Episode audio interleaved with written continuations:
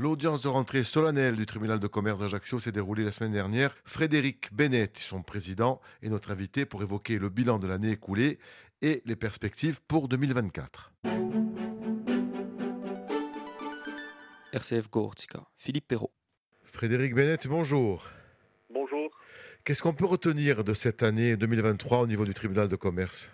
Une année 2023 euh, qui a commencé à être un petit peu chargée sur la fin, qui ne ressemble pas du tout donc euh, aux années précédentes, à savoir les années 2022, 21 et 20, où euh, l'on a vu une, baisse des dossiers euh, due justement à une multiplication des aides de l'État face à la crise sanitaire, la crise en Ukraine. Donc l'État a mis en place un dispositif d'aide financière et de soutien aux entreprises qui a permis justement de baisser l'ensemble des dossiers pouvant arriver au tribunal. En fin d'année 2023, il s'est avéré que euh, ces aides ont décru, donc euh, automatiquement, certains dossiers sont sortis.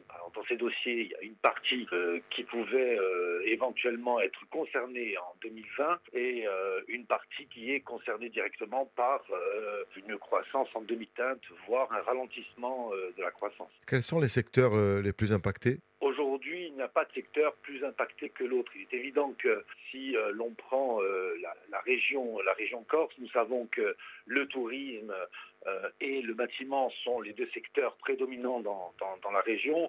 Et évidemment, les, dossiers, euh, les dossiers euh, concernés font partie de ces domaines. Mais ce n'est pas exclusif à, à l'activité du tribunal. C'est-à-dire que l'ensemble des secteurs sont aujourd'hui concernés par ce ralentissement économique et les dossiers judiciaires.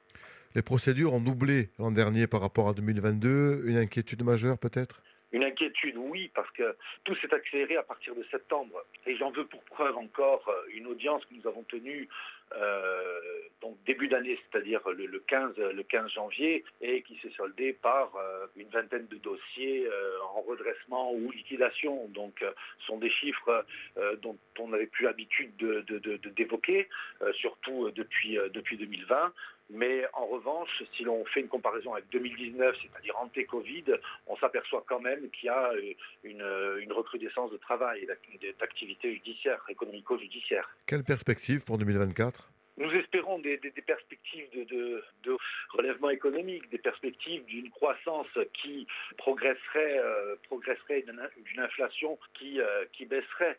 Nous espérons, en fait, c'est uniquement pour le moment de l'espoir, avec euh, certainement des mesures gouvernementales qui seront à la hauteur d'après ce qu'annonce Bercy et ce qu'a annoncé Bercy, par exemple par sa première mesure, qui est le prolongement euh, du remboursement du PGE via euh, le médiateur du crédit, qui est euh, la Banque de France. Donc voilà, une des premières mesures phares face à, à cette situation. Donc nous espérons que l'aide et le soutien aux entreprises offerts par l'État permettra de passer ce cap difficile de 2024 pour revenir à une situation économique normale en 2024. 25.